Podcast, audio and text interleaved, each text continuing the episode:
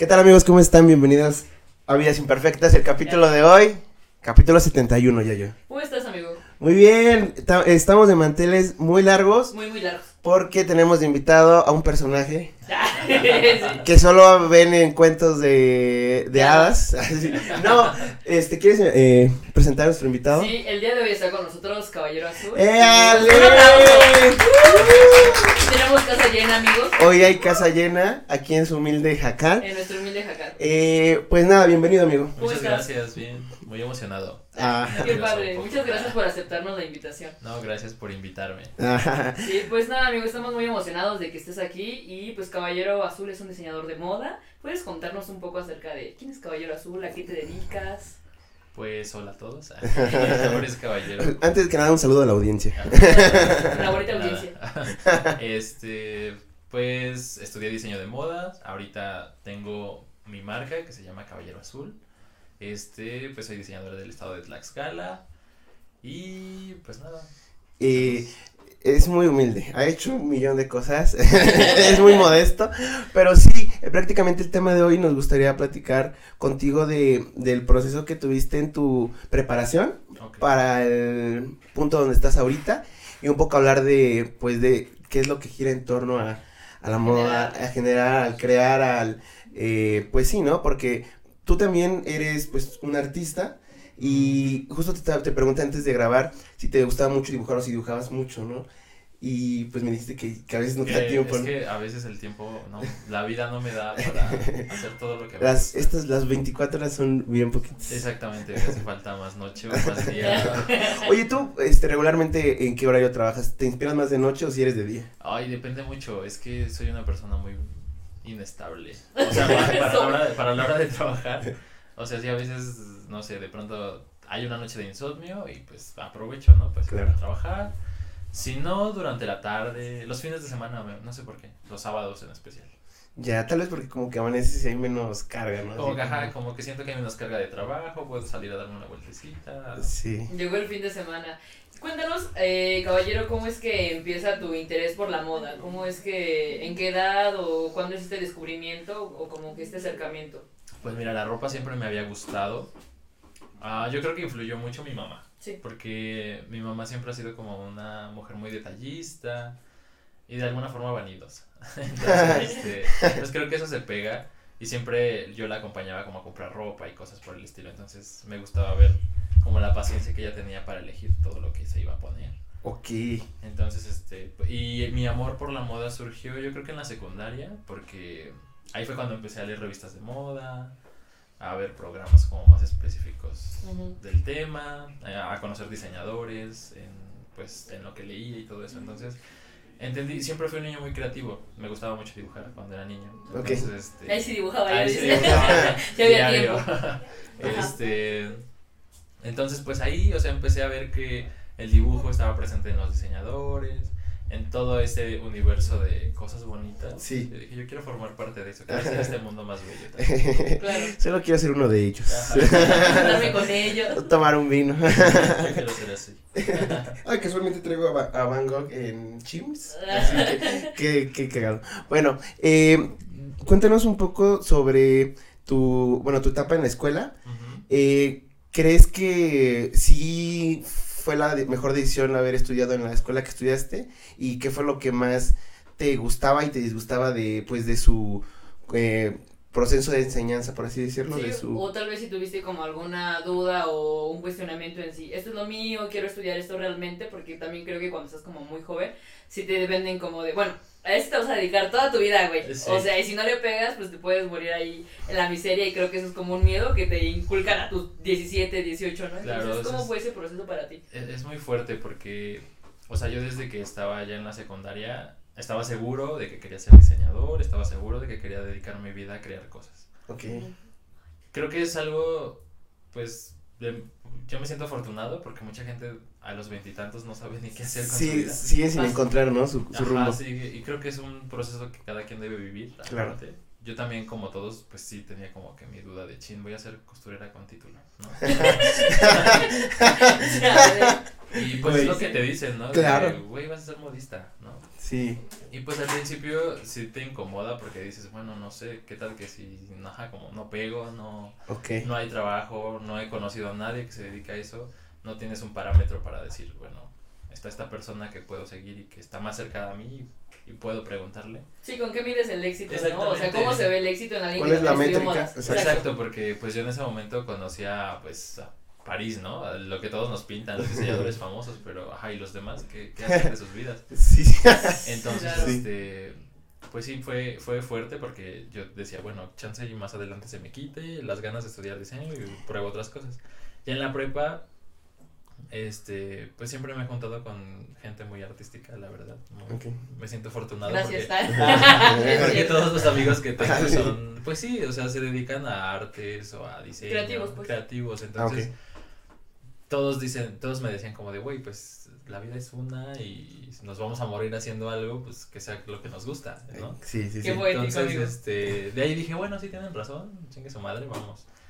Y este, empecé a buscar escuelas, conocí Casa de Francia, que fue donde estudié. Este, la verdad no me arrepiento de nada. Antes tenía como otras dos opciones. Ya estaba inscrito en una y al final Casa de Francia fue la última que conocí porque no me llamaba tanto la atención. Por casualidad llegué ahí y este conocí el lugar, me encantó. Desde ahí, desde que entré dije, pertenezco aquí. Ah, qué Qué bonito. Entonces se sintió ese ambiente de, no sé, este, fue, fue muy bonito porque, bueno, igual durante la carrera varios profesores que conocí son muy apasionados de lo que hacen, entonces Te se inspira. contagia, Sí, se claro, inspira. te contagia. Y una vez una maestra nos dijo, cuando estás haciendo algo y sientes que vas por buen camino, tienes que sentir como que tu corazoncito se detiene. Ah, ok. Y yo le dije, es que yo sentí eso cuando entré aquí. Ah, Ah. ok. Entonces, este, pues sí, o sea, creo que fue la mejor decisión que pude tomar. Me gustó muchísimo formar parte de esa escuela. Creo que la forma en la que enseñan es muy buena. Como todos, ¿no? No, no es perfecta, pero creo que en la escuela, más que nada, en la parte de diseño y por ya el, el- la experiencia que tengo, siento que lo que más hace falta es como la parte técnica, Ujú. porque el coser es una cosa muy importante para los diseñadores, ¿no? Sí. Entonces creo que la parte del saber diseñar es lo sencillo, lo fácil, de, digo, lo difícil es trazarlo y volverlo real. Es ahí donde siento que nos cuesta mucho y creo que es donde deberíamos pues enfocar más un poco el... Pues que las escuelas se enfoquen un poco más en eso. Y pues ya. Ok, eh, bueno, algo que a veces les pasa a las personas que están en, en estas carreras justo artísticas, creativas, es que se, des- se desilusionan por, por ver a los demás, ¿no? El momento en el que están o, o la capacidad o el talento que se tiene. Muchas veces, bueno, yo lo cuento, que yo estudié medio semestre, yo siempre voy a decir mi, mi, medio, mi, mi semestre. semestre, yo siempre lo voy a presumir. No, pero yo estudié un semestre aquí en artes y les digo a todos que yo la verdad me salí de ahí, me gustaba mucho. La verdad yo dibujaba así y mi mamá me, eh, me decía, deberías estudiar eso. Y yo, ah, sí, ¿verdad? Entonces me fui y viendo, conociendo a mis compañeros, la primera clase que nos tocó de dibujo, ves que luego ponen algo así en el centro Sí. y a todos en otra en perspectiva diferente, ¿no? Para que lo dibujes distinto. Entonces ya terminamos y ya están pasando enfrente todos los dibujos y yo iba al mío y dije, wow, o sea, yo sé que con trabajo puedes mejorar, pero también ellos van a trabajar y también van a mejorar, ¿no? Y si ahorita son buenos, quizás en un futuro sean mucho mejor. Y, era, y eran cada quien su estilo, ¿no? O sea, alguien que era muy realista, otro que le gustaba mucho el anime, entonces te dibujaba a ti tu cara, pero en forma de anime, ¿no? O sea, algo muy pesado.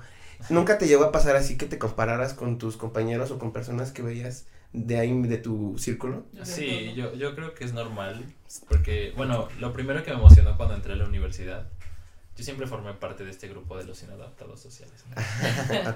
Entonces, nunca me había sentido en una escuela como en casa.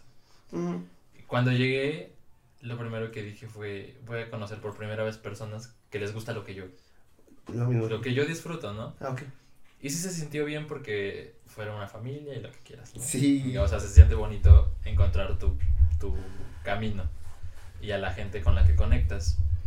Obviamente, pues siempre va a haber competencia, pero igual, justo en la parte de la escuela siempre nos dijeron, si no hay competencia, pues de qué sirve, porque nunca vas a poder mejorar ni te vas a motivar a mejorar a ti mismo. Oh, Entonces, claro. para ellos era muy importante el tema de la competencia, porque no era que todos hiciéramos exactamente lo mismo.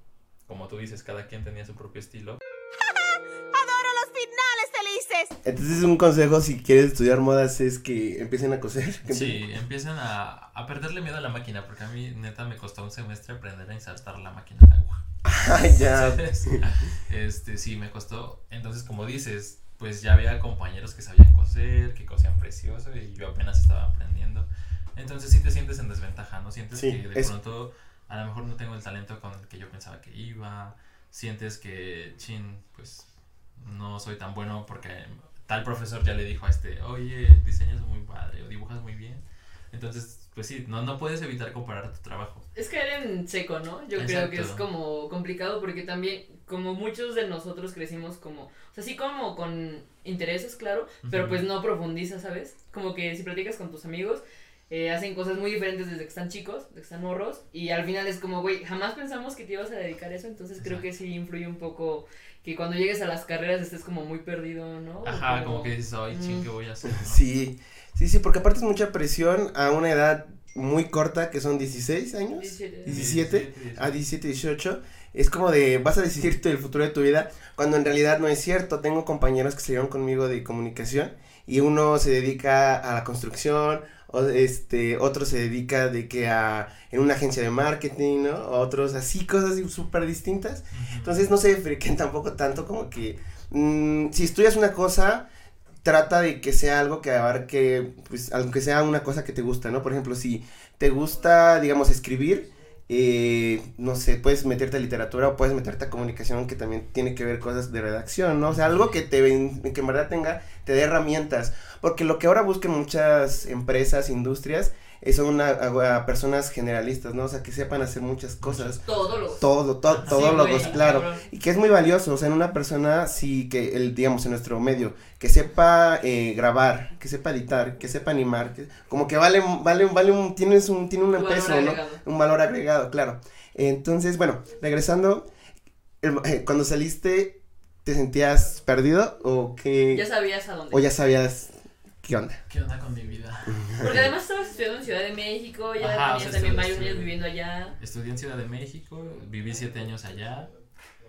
Pues no, eh, fíjate que ya que llegué a Ciudad de México, este, que ahorita les decía, yo sentí que la universidad en Ciudad de México es increíble porque la ciudad es gigantesca, Sí. hay mil cosas que ver, mil cosas que hacer. Claro, Entonces, para un joven que vivió en Tlaxcala toda su vida, te explota, sí, Explotas, claro, ¿no? O sí. sea, Sí, sí, sí. yo, yo moría desde la prepa, decía, "Ay, es que necesito ya un lugar grande porque quiero como... Mis ganas no, no cosas, están, sí, no, o sea, no caben aquí en Yo, yo, este, nací para una ciudad grande. y ni modo. Para una gran manzana. Muy tú, güey. Ah, para la gran manzana. Yo no quepo aquí. Y la que. Pero, este, y ya, o sea, me fui por eso. Este, nunca me sentí perdido. Porque no sé qué diablos con mi vida, pero siempre he tenido como. Yo soy muy intuitivo. Oh. Entonces, como que me digo a mí mismo, este, el siguiente paso es este y, y espero la señal y como que algo me dice, es aquí. Es- Y ya. Tu siguiente desarrollo de personaje es Es que hagas esto. O sea, por, por lo menos en mi vida laboral. ya mi, mi vida aparte, pues como que de pronto se pierde. En la vida laboral fue así. Este, terminé la carrera. En ese momento, bueno, yo- durante la carrera yo estuve trabajando en un blog de moda. Como que comencé a hacer amistades, ¿no? Con diferentes personas. Que es algo que siento que es muy recomendable. Sí, contactos. relaciones. Contactos. Sí, sí, sí, sí, sí, Contactos. Por mucho. Este, entonces pues comencé a trabajar así como hobby de que, oye, necesitamos ayudante de fotografía, ah, pues voy. Necesitamos este que escribas, ah, también escribo. Como dices, ¿no? Un poco de todo para Claro. saber exactamente qué es lo que me gustaba. Luego de trabajar en el blog de, de moda, pues ya me pasé a ayudar a- en un estudio fotográfico. Este, igual, pues probando a ver si me gustaba. La verdad no me encantaba. La parte que yo siempre disfruté mucho fue la parte de la creación y la producción. Entonces eso me encantaba estar en el taller cosiendo y revisando cosas y viendo detalles. O sea, no sé por qué, pero me gusta mucho.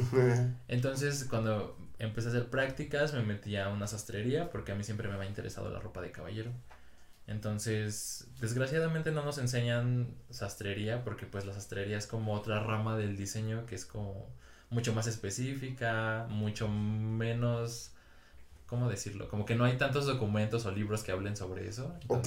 Es directamente acercarte a alguien que te quiera enseñar. Wow. Este, entonces, pues ya me acerqué a una, a una empresa que eran sastres. Este, pues me aceptaron como practicante. Y si era la que practique, dices. La, la que fuiste. Sí, todos, o sea, todos tenemos que pasar por el Sí. momento de prácticas, pero siento que tienes que de verdad empatizar con el lugar en el que vas a hacer tus prácticas porque pues es de donde vas a aprender todo Sí. para después ya salir y trabajar en, en- Sí, sí, en sí. algo. ¿no? Sí, sí, Entonces, sí. Necesitas, creo que sí, sentir que vas, te va a aportar, ¿no? Claro, también incluso en contactos ah, encuentras muchos en las prácticas. Claro, sí. Muchos. Pues Sí, es sí, que sí. ya es gente como que está establecida, ¿no? Exactamente. Y eso ya es un Sí. paso muy cabrón cuando estás por terminar la licenciatura al final. Exacto. Entonces, pues ya empecé a hacer mis prácticas. La verdad es que era una empresa chiquita, o sea, conocida porque llevaba años. Este, pero era muy familiar, ¿no? Y la verdad yo también me sentí pues en familia, me encantó trabajar ahí. Este, me enseñaron muchas cosas. Luego de eso, pues también llega un punto en el que tú sientes que te estancas, ¿no? Y dices, pues ya, ¿De aquí a dónde? ya aprendí todo Claro. lo que podía aprender. Y también las mismas personas te lo dicen, ¿no? Mi, mi jefe me decía, pues ya, ya Daniel. Ah, abuela. Y eso, y eso está padre, o sea, Sí, siento sí. que uno como jefe, como líder, pues también entiendes que la gente necesita crecer, ¿no? Y también sabes hasta qué punto les puedes desarrollar y que te digan, oye, ¿sabes qué? Pues vuela, ¿no? Busca otra cosa porque ya aquí ya aprendiste lo que tienes que aprender, Sí. ya no vas a aprender más. Ok. Baby, la vida es un ciclo. Entonces, este, Guau. Pues ya mi jefe me dijo eso, yo empecé a buscar trabajo pues en otro lado. Y en esta parte, eh, en el primer trabajo que tuve era como muy artesanal, todo era slow fashion, por así decirlo. Mm. Entonces, pues de que llegaba el cliente, le tomas medida, el traje se hacía como en un mes, hacíamos camisas, pantalones, pero todo era la medida, con telas muy finas. O sea, era como esta parte de lujo, ¿no? Y era muy bonito, pero yo también quería el reto de, bueno, ok, ya, ya probé que es el mundo del lujo, ahora vamos a la industria. Entonces me metí a trabajar en una empresa, pues ya esta era una transnacional, este, hacían máquinas gigantescas de que 10.000 prendas mínimo, entonces, este, pues sí era mucha presión porque eran demasiado, o sea, ya este era un corporativo, no era, no era un taller. Entonces sí era de que, pues yo entré como diseñador y pues yo me encargaba de revisar el, el taller, bueno, era como jefe de taller y también me encargaba de revisar pues muestras, hacer moldes, patrones, pero pues eso pues me ponía muy nervioso porque era como que mi patrón, en lo que yo estoy haciendo, se va a cortar 10 mil veces y si 10 mil veces va mal, pues Ok. va, Sí, va a todo ser en 10,000 sobre euros. tus hombros, güey. Ajá, exacto. Entonces era muy pesado, muy estresante. Entonces, este, llegó un punto en el que ya mi salud no pudo más. Porque yo soy una persona muy nerviosa. Entonces, Ok. vivir en ese estado de estrés todos los días, todo el Mm. tiempo. No es insostenible. Exactamente. Entonces, Sí, no. afortunadamente, pues llegó la pandemia. Pandemia. la verdad, este, eso me puso en pausa un buen rato. Claro. Porque, pues, fue que, ok, váyanse a sus casas a trabajar. Este, y pues ya en ese momento yo regresé a ciudad, a aquí a Tlaxcala. Dije, bueno, me voy un mesecito a Tlaxcala. La escala te abrió los brazos, dices. Sí, la verdad, no sabes la paz que sentí cuando llegué. O sea, no, no era Ciudad de México, no era el tráfico de todos los días, era Tlaxcalita. Este, pues sí, hacía home office, pero pues estaba tranquilo. Este, pues estaba con mi familia, que ya tenía rato que no estaba con ellos. Que es un malín. y todo. Y, y sí, ajá. Y este, y pues ya en ese momento yo decidí, ¿sabes qué? Voy a renunciar al trabajo y pues ya me voy a dedicar a mi marca porque también se me está pasando la vida y no, y no, pues siempre me había querido dedicar a mi marca, pero decía, bueno, me voy a dedicar a la marca los fines de semana mientras trabajo. Pero pues la vida no te da, ¿no? Sí, no, no, final- no, No, no, no, puedes no. estirar el tiempo por más que quieras, sí, no, no. Yo creo que todos hemos, hemos tenido esa, ese, ese plan en la cabeza de tengo mi trabajo, pero le voy a echar ganas a mi proyecto cuando, cuando salga de, de mi trabajo, ¿no? Pero Claro. cuando sales de, estás cansadísimo, lleno Sí, de, de ideas que dices, ay, mejor mañana. Y ese mañana es también eh, ponerte a trabajar. y-. Exacto. Deja O- tú también, aparte, pues uno es adulto, independiente, me- no sé, el fin de semana pues lavas. ah, sí, real, cocina, sí. Al final te toca Limpias tu cuarto, ¿no? haces la despensa, lo Sí. que quieras, ¿no? Entonces, también tener tiempo para ti. Yo quería salir y después decía, bueno, ya salgo, bueno, dejo, dejamos pendiente el trabajo para la otra semana, ¿no? Ajá. Y mejor salía, entonces, pues sí. Es que también como que la vida de... re- Bueno, no la vida, el sistema es muy egoísta con eso, ¿no? Porque mientras tú más produzcas, así trabajes para una empresa transnacional como lo hiciste tú en su momento, pues, güey, implica toda tu energía, toda tu atención y entonces como que también es una decisión bien importante el decidir emprender, ¿sabes? Claro. Porque además, pues tú ya traías como además un back de Ciudad de México, ¿no? Entonces, ¿dónde ibas a emprender, no? Aquí en Tlaxcala, Tlaxcala, conocer a tu claro. público, güey. ¿Quién te va a comprar? ¿En dónde? O sea, son como muchas cosas que, pues sí, tienes como que algún día sentarte y decir, verga, pues ya lo voy a hacer o, o no. Porque sí, o solo no hacerlo. Es ¿sabes? que a veces, bueno, mis papás también juegan un papel muy importante porque ambos son comerciantes, entonces son de esa mentalidad de que tú debes emprender porque el sistema, como dices, o sea, Sí, sí. nunca, nunca vas a estar libre, no, nunca vas a tener un tiempo para ti hasta que no tú hagas algo por ti. Sí, mi papá, igual cuando viene, ahorita está de vacaciones, y luego mis hermanas, o yo tengo que salir a trabajar y no estamos con ellos. Entonces nos dice, para eso, este, ¿cómo, cuál es su frase así de, ah, pero que querían tener jefes, y, o sea, también nos, nos lo restriega en la cara siempre que puede, que no, que no somos independientes, entonces, pues yo creo que algo sabrán, ¿no? También es comerciante, también es comerciante, entonces algo sabrán. Miren el tamaño de esos huevos. Pues entonces, eh, Tlaxcala te dice, bueno, que, que bueno que llegaste, agradecido con la pandemia. Es que la pandemia marca muchas cosas, güey. Sí, o sea, claro. muchísimas. Hay banda que como que logró concretar su sueño. Y entonces yo creo que ese es uno de tu, bueno, ese es tu caso. Es caso. ¿Y qué tal emprender en Tlaxcala? O sea, ¿qué tal es eh, salir de la gran ciudad y decir, bueno, Tlaxcala es otro target, otras ideas? ¿Cómo, cómo lo has trabajado y cómo das? ¿Cómo, o sea, cómo nace Caballero Azul ya aquí en, Ya en aquí en Tlaxcala? Ok, pues digamos que yo cuando ya vine para acá, ya tenía mínimo el nombre de la marca, ya tenía el logo, o sea, ya tenía básicamente la idea, ¿no? Afortunadamente, pues también este contaba con el espacio, teníamos como un pues un espacio que nadie utilizaba, ¿no? Y me dijo mi papá, pues ¿por qué no vas y lo adecuas para que sea tu taller? Qué buena onda. Ya fui a verlo y dije, wow, esto tiene mucho potencial, ¿no? Ah, ya. Solo hay que pintarlo, mira. Ajá, no, Sí. es que ya era todo blanco y Ah, tenía una iluminación perfecta y yo sí me dije, aquí se ve perfectamente un taller. Ah, wow.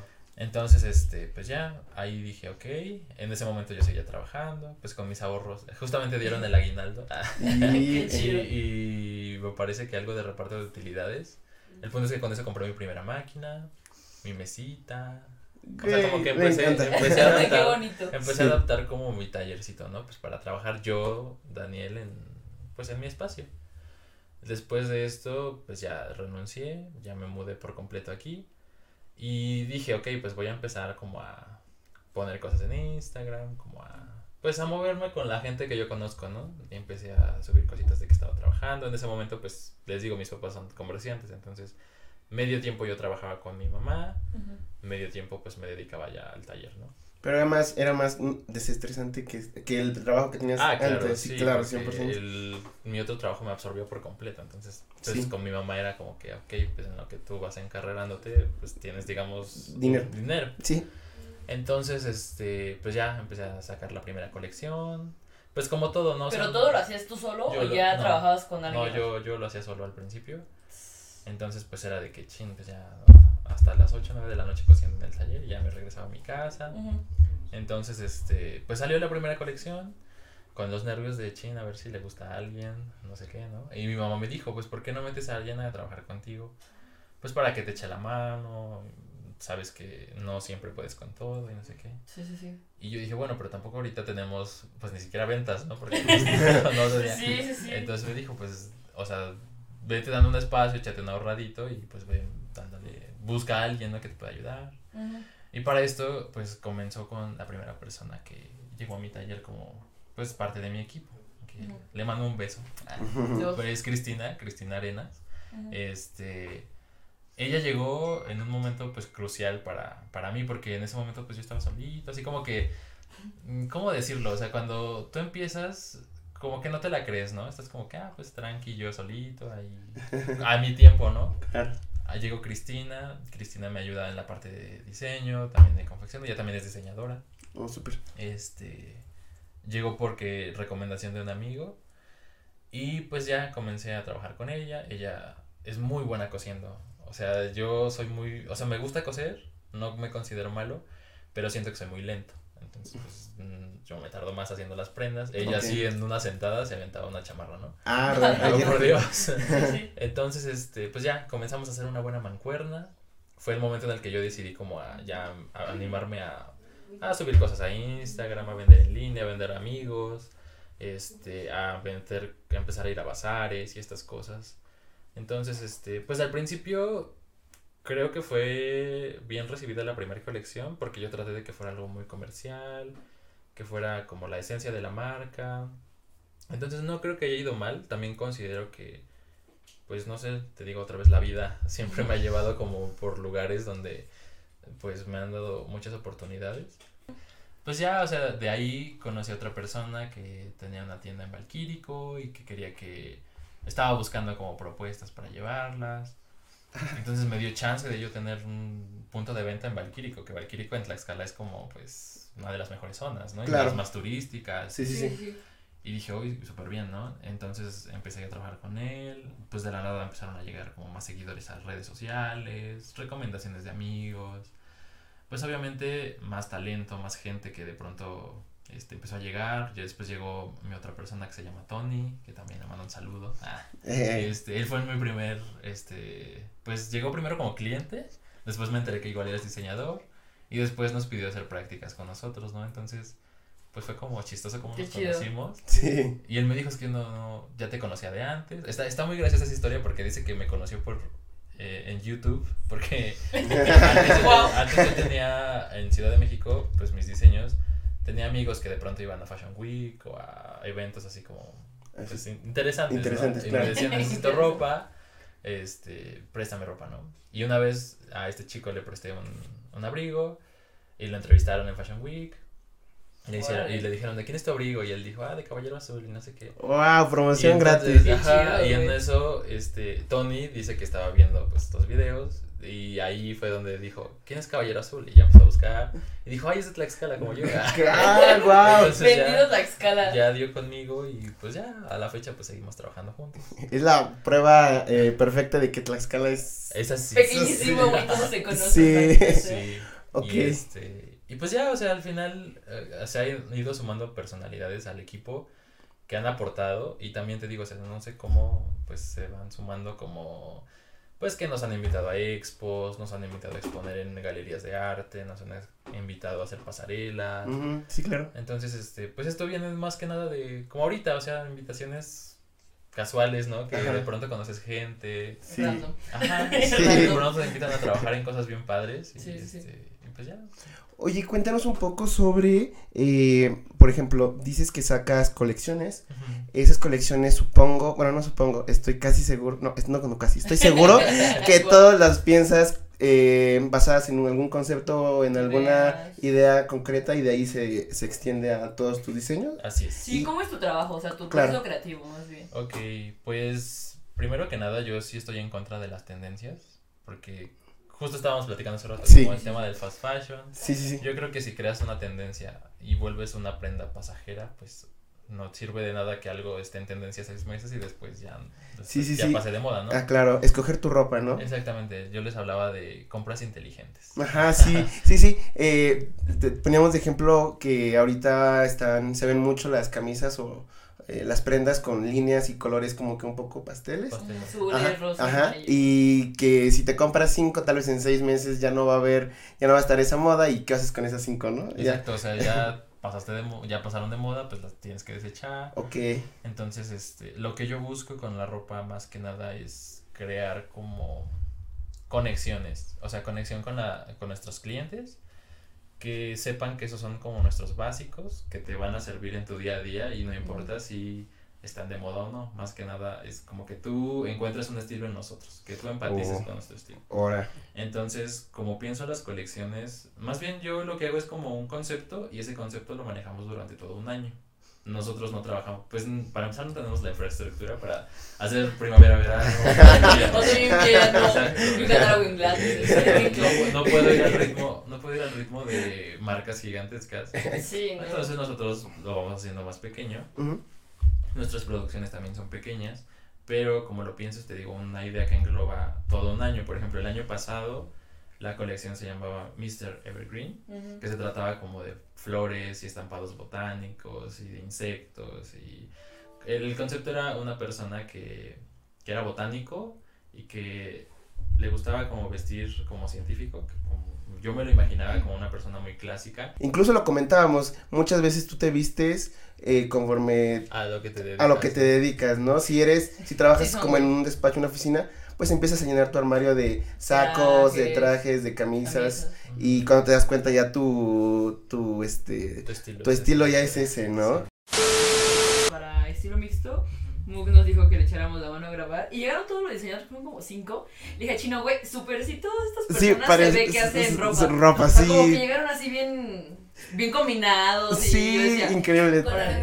Güey, pero cabrón, hay una morra que Piedra y hace cosas como con rebozo y así. Y llevaba aquí creo un collar y me dice, ay, sí, todo lo hice y yo, yo a la verga, o sea. Ah, claro, sí, O cuando, sea, cuando grabamos me- las cápsulas, sí, es cierto, sí, también, eh, ¿con, con quién nos pasó? ¿Con Cuentia? Ajá, También la vimos. Llegó Lenovo, llegaste tú y llegó Arriaga. Arriaga. Ajá. Pero todos así como bien coloridos, dije, a la madre, o sea, sí tienen un porqué, güey, ¿sabes? Como Sí. no, pues, Claro. se visten pants, güey. Ah. chanclas. Qué mal. o sea, yo grabo esto en pants, güey. Pues también hay diseñadores que se visten así. O sea, no. Sí, sí, sí. Pues. Pero siento que es No como te de los desanimes. creativos, ¿no? Como que también hablábamos hace rato, antes de grabar, como de, de las personas que se dedican como a cosas como muy creativas o los artistas como que siempre tienen un, no sé, algo, Algo. algo distintivo. Claro, sí. Es cierto.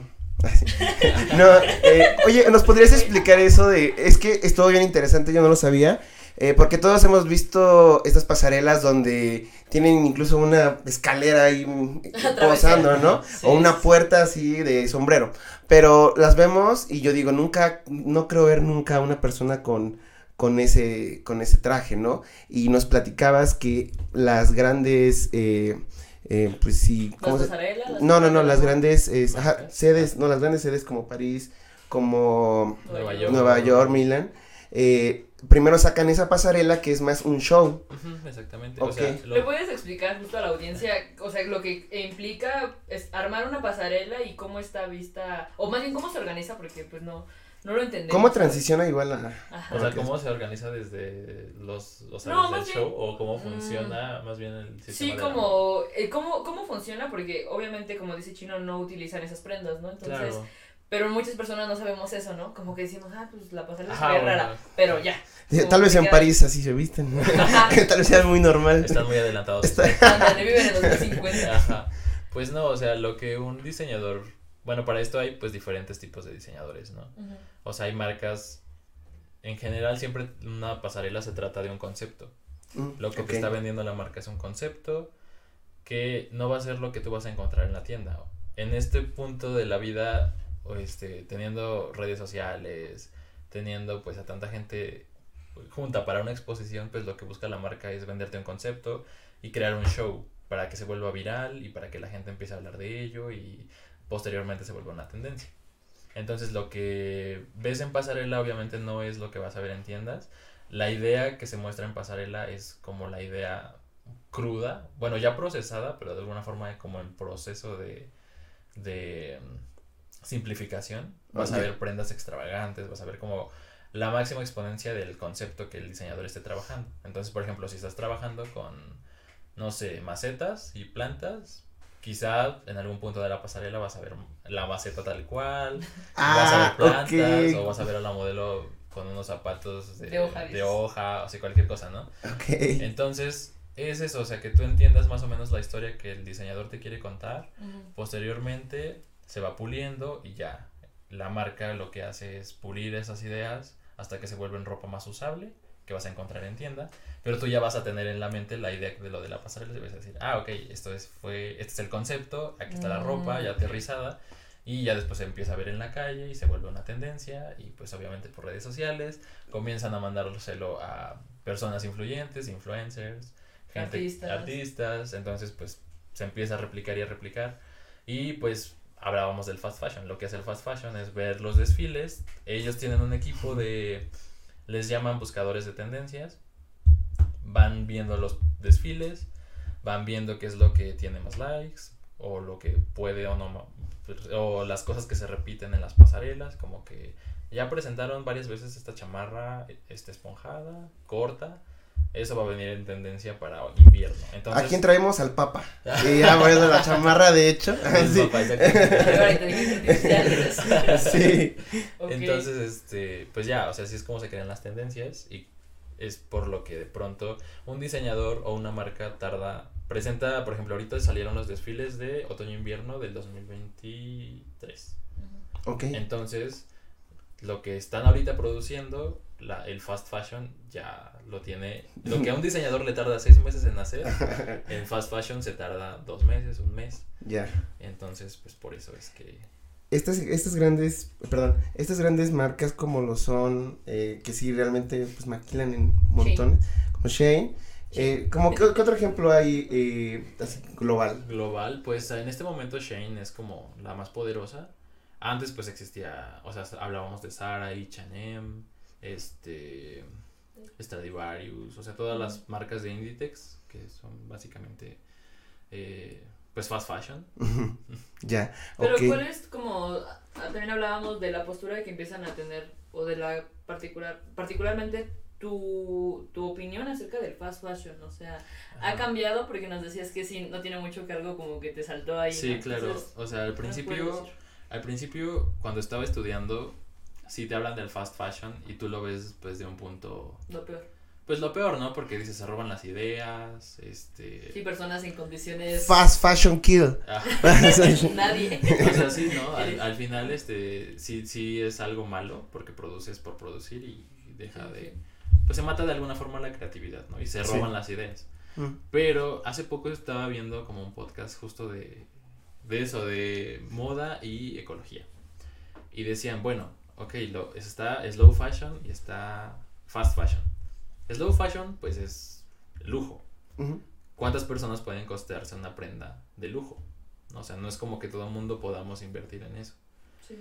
Y cuando hablamos de fast fashion, estamos hablando de prendas que todos podemos comprar, porque son accesibles, porque es algo que encontramos muy cerca de nosotros, ¿no?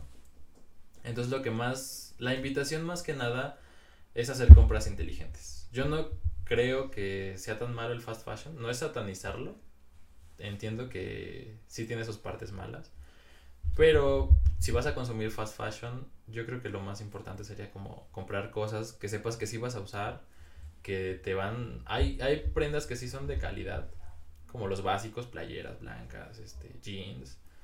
Esas piezas que sabes que vas a utilizar varias veces, que te van a servir para varias ocasiones. Este, creo que no está tan mal consumir fast fashion si lo haces con conciencia. Más que nada creo que es la conciencia. Ok, sí, sí, sí. Eh, también platicábamos de el cómo, el por qué las personas se visten como se visten. Dijimos, bueno, estábamos comentando que pues puede derivar de muchas cosas, ¿no? Se puede deber a varios factores. Quizás la, pues su, sí, su situación, eh, no sé, económica o quizás Contexto. o el contexto o donde viva, porque pues mm, tal vez la clase media o la clase baja en, en España tal vez se visten así, los ves y también se visten como diseñadores, ¿no? ¿Quién sabe? El contexto influye mucho. ¿Tú crees que sí puedes leer a una persona y ver cómo es a través de su, de su ropa? Ah, yo creo que sí. A lo mejor la primera impresión Sí. es muy importante, como dicen, claro. Pero si conoces a alguien ya de varios días, a mí me pasa que ya ves a alguien varios días y dices, ah, pues siempre trae tenis. O sea, es alguien que le gusta estar cómodo. Ah, siempre trae O este escote muy pronunciado. Es alguien que le gusta, se siente cómoda con su cuerpo, Ah, le gusta mostrarlo. Este, es alguien que siempre viste de pants, ah, pues es alguien que le gusta estar cómodo, ¿no? Entonces de alguna Muy forma vas, vas permeando y vas, Claro. vas puliendo tu ojo. Es que al final también nosotros trabajamos con estereotipos, ¿no? Sí. Entonces cuando desarrollas una colección dices, bueno, voy a, si yo empiezo a, a diseñar algo de futbolistas, pues obviamente voy a ver cuál es el estereotipo de un FIFA, ¿no? ¿Qué les gusta? ¿Qué tipo de telas Sí. usan? ¿Qué tipo de colores? Entonces ya de alguna forma tu ojo se va educando Y ya cuando ves a esas personas dices, ah, pues aquí está. sí. Ah, Pero- ok, wow. Es que, pues sí, finalmente los estereotipos existen por algo, ¿no? O sea, no, no es nada más como atacar el cómo te vistes o el cómo te ves. Es cierto. Es algo que son imágenes o arquetipos que se han ido, puta, güey, permeando por años, por años, por años, O sea, por ya años. es difícil borrarlos. Y digamos, a lo mejor sí, nuestro trabajo es romper estereotipos y trabajar con ellos. Pero sí, ya- es algo que ya existe y es un- nuestra base de donde comenzar a trabajar. Ok. Eh, tú eh, en el futuro, en- o sea, vemos que en la actualidad, no sé, marcas como Nike o como Puma, no sé, ya se, este, ha- hacen ropa, pero incluso le ponen tecnología a la misma ropa, ¿no? Claro. Para que se pueda estirar unas tres horas y después regresa a su forma normal, o no sé yo. Eh, ¿Tú crees que en el futuro eso vaya a, a verse un poco más en todo? ¿O cómo crees que vaya a, a transicionar el- la moda?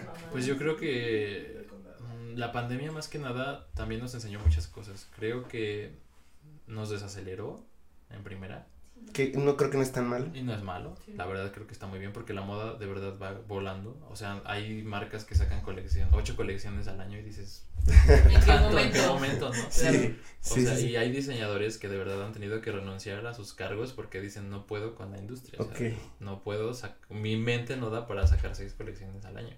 Sí, sí. Y entonces, este, pues es esa reflexión, ¿no? De, creo que lo que tenemos que hacer como industria, y más que nada de los diseñadores, es pensar que la ropa tenga que durar, pensar también en la, en el estilo de vida que tenemos ahorita, porque les decía, o sea, creo que la tecnología y la moda tienen que fusionarse, porque en un futuro, o sea, ya no solamente es hacer ropa cómoda, sino a lo mejor vamos a tener que lidiar con otros problemas. Claro, no, ropa que también. ropa que no te dé calor o cosas así, ¿no? Exactamente, o sea, tan solo ahorita lo vemos, ¿no? Sí, sí, sí. Con el clima, Sí, sí, sí. a lo mejor no falte mucho para que tengamos que usar algún tipo de mascarilla, algo Ay, así. sí, o eh. sea, creo que sí pensar este, pues a futuro de cómo la moda y la cómo la ropa que usamos al día a día se puede fusionar con la tecnología porque pues es muy importante. No estancarse en simplemente hacer blusas, simplemente hacer camisas porque es algo que creo existe, que ¿no? ya Igual. existe y también siento que el modo en el que consumimos la ropa también tiene que cambiar.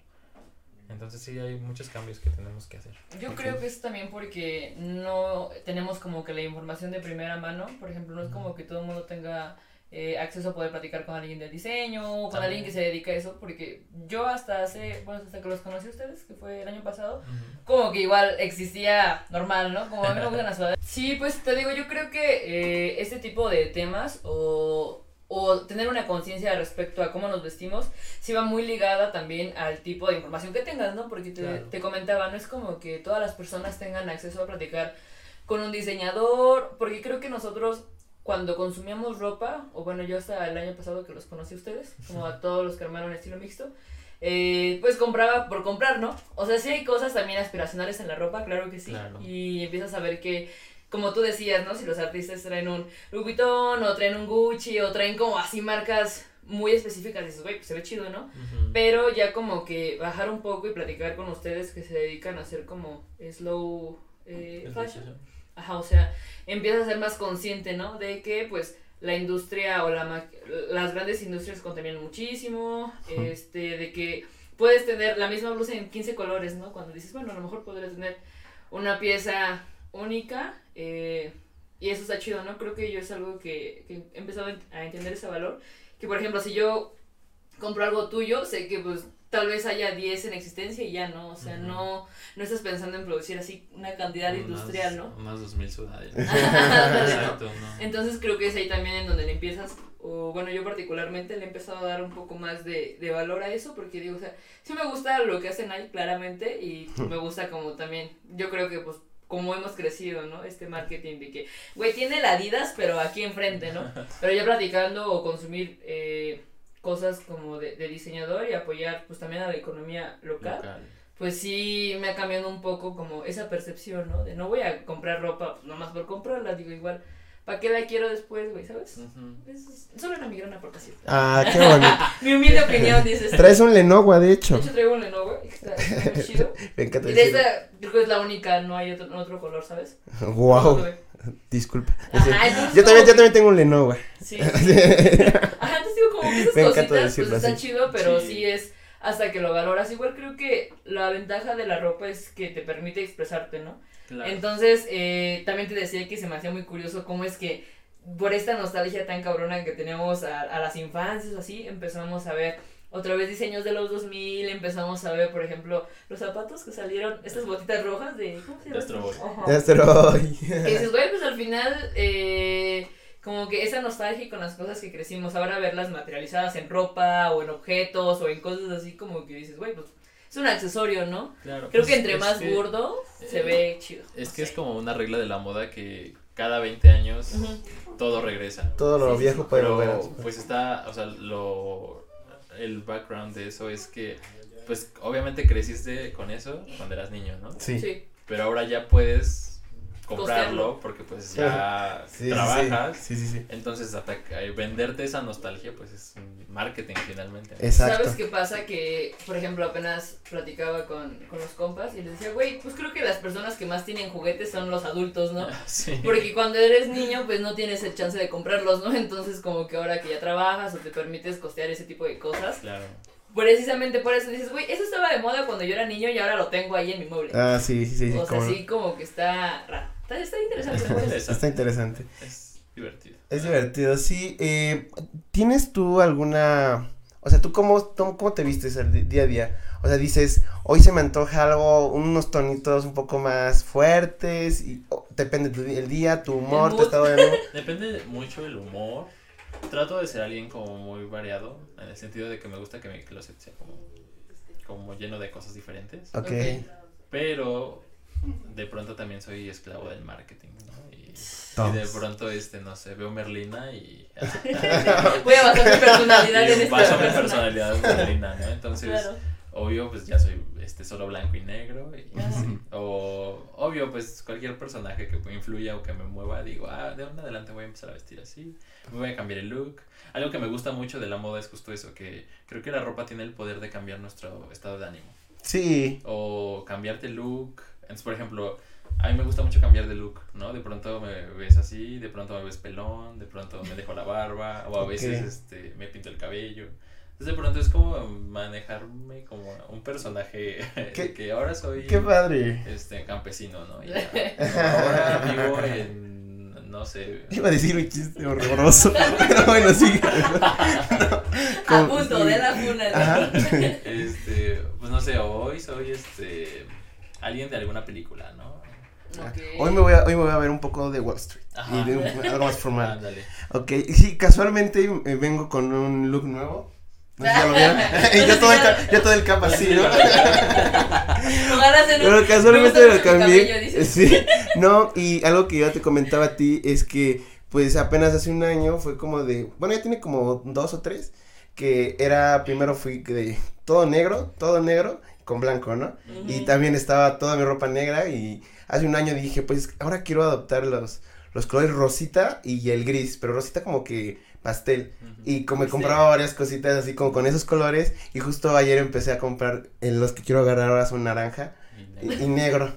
Entonces ya me empecé a comprar así cositas y pues siento que también es como tú dices, la ropa tiene ese poder de decirte, güey, pues no sé, te, si te sientes bien con cómo te ves también lo reflejas y yo creo que los demás dicen lo que dices, ¿no? Comunicas Claro. mucho. Comunicas mucho. Sí, sí, sí. Pues es que además tienes como esa Sí, libertad cómodo. creativa, ¿no? O sea, a pesar de que no te dediques a eso, pues puedes seleccionar qué ponerte, no es, no es como que estemos en otra parte del mundo en donde no te den chance, ¿sabes? Como de vestirte diferente. Claro. Y creo que eso es algo que también como que de Y repente no, no, y no valoramos, tanto. valoramos. Es cierto, eh, es cierto. Sí, o sea, que tengas como que la libertad de, ah, uy, un short y una playera de cualquier partido político.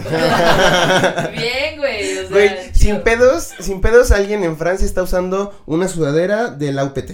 Porque sí, güey, porque sí. Claro. Este, y pues nada, amigos, eh, para Yo ir terminando. Para ir terminando, me gustaría eh, que nos cuentes acerca de, eh, pues, ¿En qué, qué tanto consumes tú, o por ejemplo, de cultura pop o cosas que te gusten que se ven en tu ropa? Digo, obviamente a lo largo del capítulo ya habremos dejado varias fotos de tu ropa, Ah, Sí, sí, pero ¿qué tanto influye eso? no? Por ejemplo, dices, vi Berlina, o sea, voy a sacar algo relacionado, no, no lo haces, ¿cómo es eso? Eh, pues es que yo creo que eso se presenta en el mood board.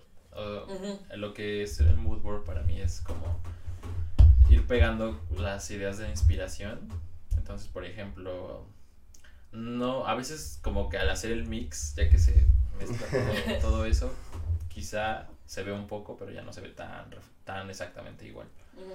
Pero sí, creo que la cultura pop me influye bastante. Pero tal vez no en mis colecciones, porque en mis colecciones lo que busco siempre es como inspirarme en historias y cuentos y cosas así. Mm, pero en mi día a día, mm, no sé, sí, sí, tengo muchas referencias, no sé, de... Pues más bien dos mileras, ¿no? Porque con eso crecí. Claro. O sea, como Mean Girls, este... sí, sí. Ah. O, pues sí, o sea, como que esa, esas, esas ideas de la ropa, el glamour de los 2000, este, de pronto me gusta mucho la música, Taylor Swift está ahí siempre, este, ¿qué más? Ajá, pues yo creo que la que siento que siempre se nota ahí en mis colecciones, creo que es Taylor Swift, porque siempre Se nota esa, esa vibra mágica. y ni modo, dices, ni mira modo. Red, dices tú. Sí, de hecho sí me inspira mucho. De hecho, pronto, en justo en agosto, quiero sacar una colección que se llame August. Ah, Ah. qué bonito. porque de verdad me hace sentir muchas cosas. Creo que. Qué padre. Qué chido. creo Qué bien. que Eso es una influencia muy Sí, cabrona. es muy cañón. A mí me gusta, no sé por qué, pero lo que es la música de Taylor o Lana del Rey siempre me transportan como a escenas y a personajes y de pronto ya estoy dibujando así como cosas. Me inspiran mucho. Tienen, tiene, tienen esa magia sus canciones de que las escuchas y como que si, si tienes audífonos y estás así y escuchas, ay, como que te vas, güey, claro. Te imaginas la escena perfecta. Muy bien. Sí. Y por último, también tuviste una exposición en una galería de arte Ah, el sí. año pasado. ¿Qué tal, ¿Qué tal eso? ¿Cómo es como la experiencia de ver prendas tuyas con iluminación y personas? Porque hiciste una pasarela, Sí. para ponerlos en contexto, hiciste una pasarela. ¿Qué tal, qué tal esa experiencia? Pues fue muy mágica. Bueno, me encantó la verdad. O sea, no me esperaba que al, al primer... ¿Cuántos años? Ya llevo dos años con la marca. Entonces siento que está como bebé todavía. No, no me imaginaba que ya para nuestro segundo año nos invitaran a algo tan, tan padre, ¿no? Porque a mí siempre el arte para mí es algo importantísimo en la vida. Sí. Entonces, este, pues que se acercaran a mí y me dijeran, oye, queremos que expongas tu obra. Y dije, wow.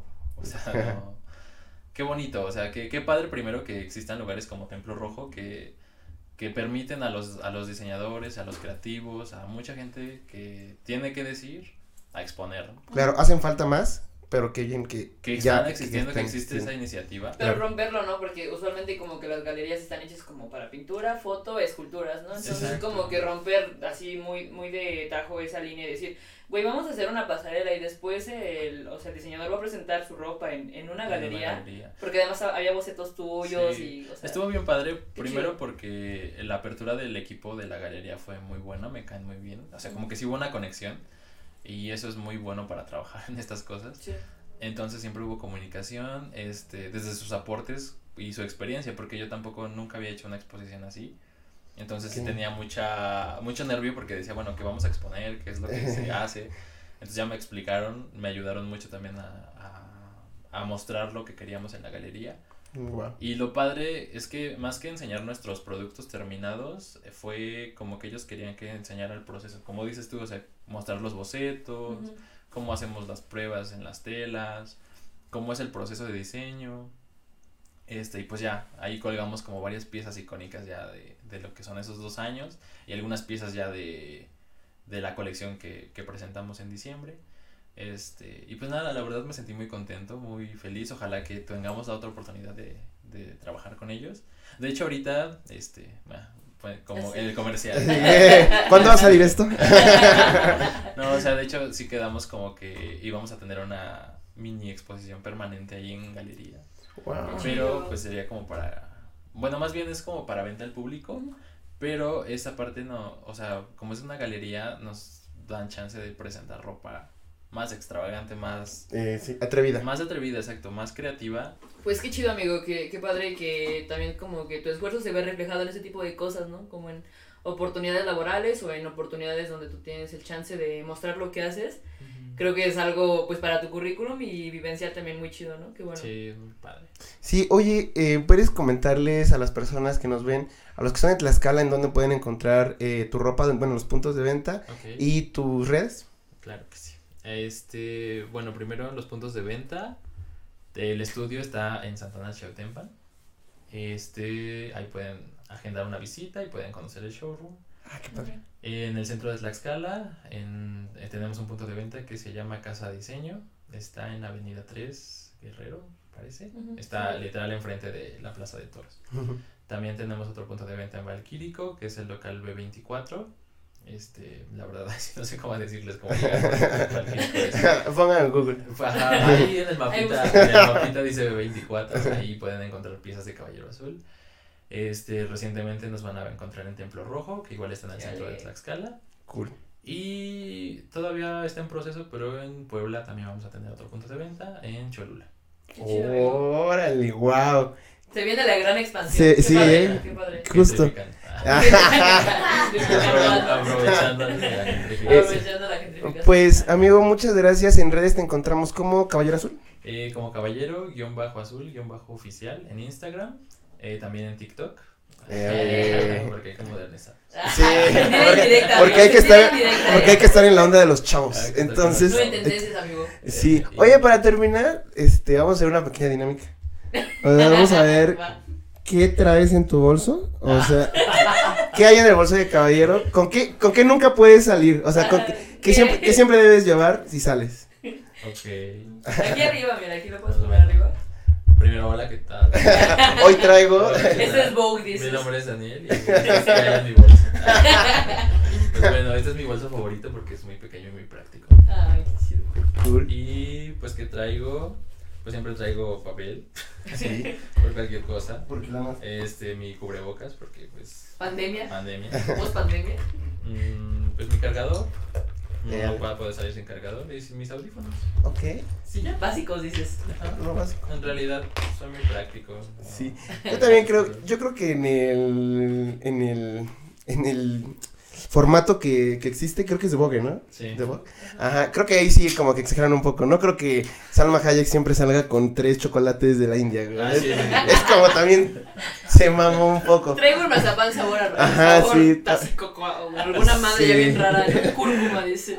Pero bueno, caballero, muchas gracias por venir, por darnos el tiempo y por compartir con todos todo, tu, tu historia, que es muy, es muy, es muy Es padre, es muy muy, bonita. bonita, muy hermosa. muchas gracias. Sí, inspiradora aparte. Y pues ya saben. Sí, amigos, si quieren ropa, alguna eh, prenda en especial, consulten aquí las redes de este muchacho, vayan a ver lo que está haciendo, tienes fotos muy bonitas, tienes ahí toda tu ropa, tienes también venta en línea. Sí, también vendemos en Entonces, línea, hacemos amigos, envíos a todos lados. Eh. Ya, a toda la República.